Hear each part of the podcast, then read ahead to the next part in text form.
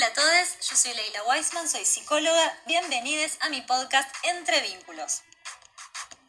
Este libro, La guerra contra las mujeres, no sé si se lee bien o al revés, de Rita Segato, que me pareció súper interesante.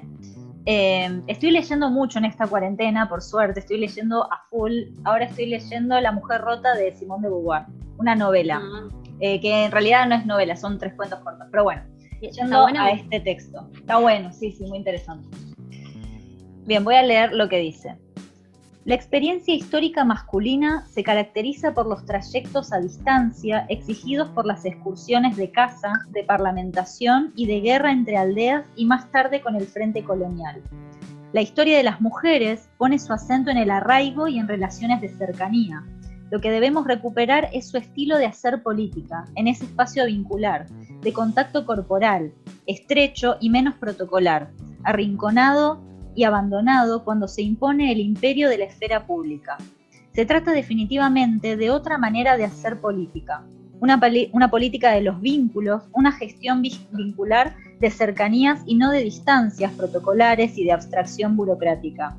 Necesitamos rescatar el valor y reatar la memoria de la proscrita y desvalorizada forma de hacer política de las mujeres, bloqueada por la abrupta pérdida de prestigio y autonomía del espacio doméstico en la transición de la modernidad. Este texto a mí me encantó, me pone la piel de gallina, primero porque Rita Segato habla de una manera de hacer política desde el lugar de mujer, desde los vínculos. Y esto es algo que yo vengo procesando, esto de que yo desde mi espacio de terapia, yo hago política también, porque también enseño a mis pacientes a vincularse de una manera mucho más sana con formas que tienen que ver con el feminismo también, con reglas o normas que tienen que ver con el feminismo, que tienen que ver con el respeto mutuo, con poder llegar a un consenso, con poder eh, igualar los derechos de, las dos personas o tres personas o la cantidad de personas que tenga una pareja que ¿no? Em, pero es decir, que que sea consensuado, que los vínculos sean consensuados y que haya igual de derechos, igual de obligaciones. Y lo que me encanta de este texto, además de los vínculos, es de qué manera la mujer hace política desde el lugar de la casa, desde el lugar de estar adentro, porque siempre fue como el rol impuesto hegemónico, digamos, fue la mujer en la casa, cuidando a la familia.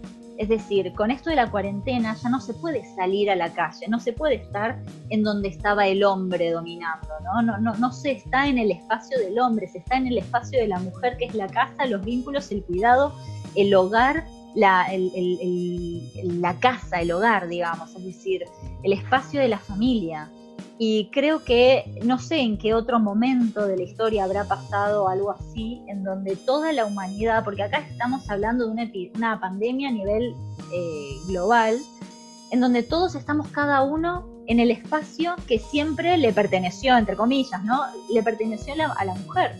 Y eso me llama muchísimo la atención, porque Ahora las reglas son distintas y los hombres que antes tal vez estaban afuera todo el día trabajando y no tenían ni contacto con sus hijos chicos, ahora tienen que estar conviviendo con sus hijos y ahora tienen que estar eh, bajo las normas que tal vez la mujer creó para liderar la casa, porque la mujer tal vez era más dueña de la casa y el hombre era más dueño del trabajo, más allá de que la mujer también sale a trabajar eh, muchas veces, no en todos los lugares obviamente, no estoy generalizando, pero digo, eh, tal vez en muchas familias sucede esto que ahora la mujer se encuentra con el hombre que se tiene que adaptar a las rutinas y a los espacios de la casa, que antes lideraba la mujer o organizaba la mujer, eh, lo, como lo que es la limpieza, el cuidado de los hijos, el, el rol de cuidador, ahora lo tienen dos, no lo tienen solamente la mujer. entonces me parece súper interesante eh, todo esto lo que decís porque eh, pone al hombre en un lugar en el cual obviamente no estaba acostumbrado, eh, a los padres a, cuestionar su, su, su paternidad. Paternidad, no paternidad. y a, también a rever las conductas de masculinidades tóxicas ¿no? que vienen, vienen atravesando. Como bueno, cómo soy padre yo, eh, qué tipo de, compañero soy para mi mujer eh, respecto a las tareas. Es un buen momento también para revisar eh, la distribución de las tareas domésticas, darte cuenta de lo que está haciendo tu mujer todos los días, de si vivís en ese, en ese esquema familiar, es trabajo, es trabajo. y es muy interesante. Claro, es trabajo no remunerado. Y, siempre entender que la mujer fue la proveedora de, calidad, de agua, de, dar cariño eh, y todo eso. Eh, entenderlo como también es, es una ventaja de las mujeres para los hombres que podrían empezar a, a reapropiar. Sí, sí. eso sería como en el caso ideal de pensar en una familia con eh, compuesta por personas que se autopiensan, ¿no? También, eh, como en muchos casos, eso debe estar trayendo a muchos otros otras familias como muchísimos conflictos. Eh, es que seguramente es, un momento de reacomodación de todo. de no ser el dueño del lugar. El tema es que esa reacomodación también puede venir de una forma violenta.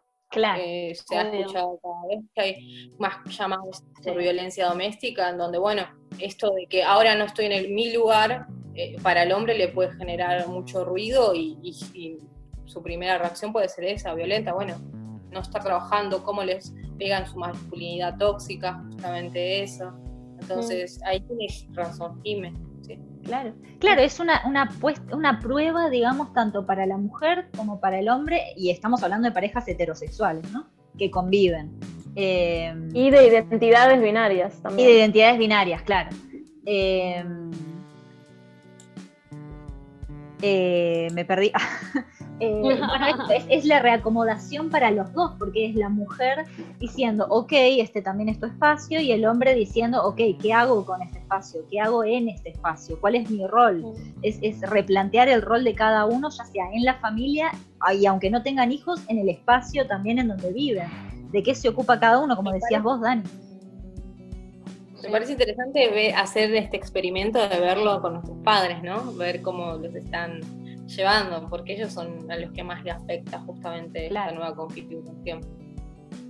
Eh, me pasa que yo ahora vivo con una familia alemana y tienen un, hijo pequeño y, si bien no es el caso de, mm, es, es, decir, el padre trabaja desde la casa porque tiene un cuarto de trabajo, pero igual, cuando no, cuando no está trabajando tiene que dedicarse igual a, qué sé yo, a limpiar, a cuidar al nene. Y nada, para mí yo creo que son como una familia bastante feminista en ese sentido, donde ambos hacen todo y pero sí claramente el, el, rol de la mujer siempre fue el de, el de cuidar y de limpiar, pero estaría bueno que ahora el hombre se vea en ese, vea como, se vea como un espejo de, lo que de lo que están mostrando. Sí, está bueno. Claro. es interesante. También está bueno pensarlo en esto que dijo Lari, que digo, estamos hablando de parejas heterosexuales, pero también en las parejas eh, homosexuales se dice, o, o, de la sexualidad que sean, se suele dividir como los roles, tipo, bueno, uno por ahí es más de la casa y el cuidado y el otro es el que sale a trabajar, como que a veces suele haber una tendencia que más allá de tu género caes como, bueno, quién es más la mujer en la pareja y quién es más el hombre. Claro, pero eso tiene que ver con los estereotipos de género, claro. de qué es lo que hace la mujer y qué es lo que hace el hombre. Entonces, en parejas claro. sexuales, el hecho de decir quién es la mujer y quién es el hombre implica Em, como encerrar que la mujer solamente es de la casa y el hombre solamente es del trabajo. Entonces hay que tener cuidado con eso. Sí, Muy fácil también ver eh, parejas de lesbianas, homosexuales, donde se dividen así también, porque caen en el estereotipo. Claro. A pesar de como, una diferencia sexual. Lo ideal sería algo como más equilibrado.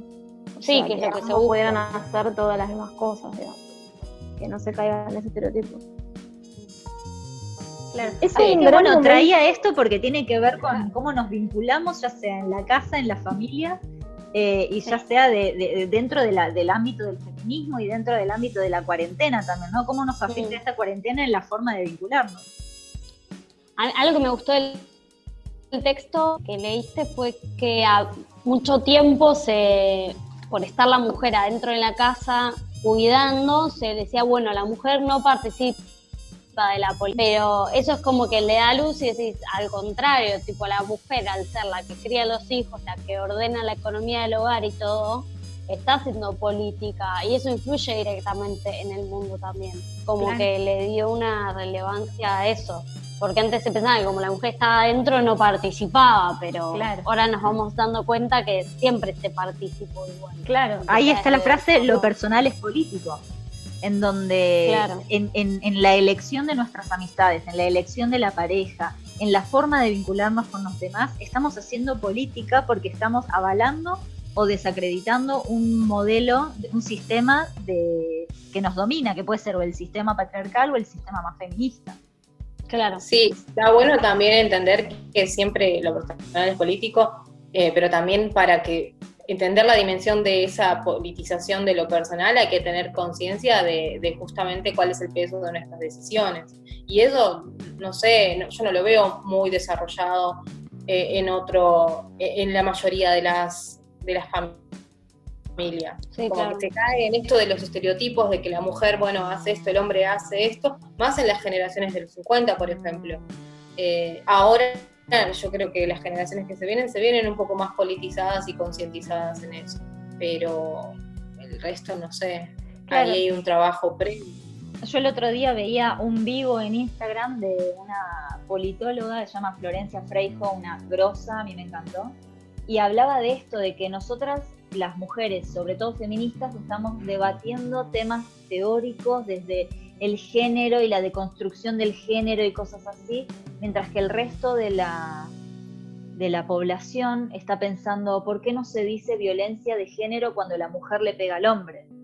O sea, es como que el resto de la sociedad está terminando de entender cosas básicas y nosotras estamos teorizando sobre conceptos abstractos que todavía no tienen llegada al bueno, por Eso también, por eso también está bueno que el feminismo no sea simplemente académico y teórico, sino que trabaje desde la práctica, desde la interseccionalidad y un montón de cosas más. O sea, si está todo lindo, ¿no? Que me escribas todo lo académico, pero si vos no salís a la calle o a, o a los barrios más humildes donde se necesita, más, precarizados en realidad, donde se, donde se necesita de estas nuevas prácticas, este empoderamiento de la mujer, no sirve de nada. Totalmente, totalmente. Sí, también, pues, no sé, me, parece muy utópico. Sí, sí, sí, sí, sí, claro. totalmente.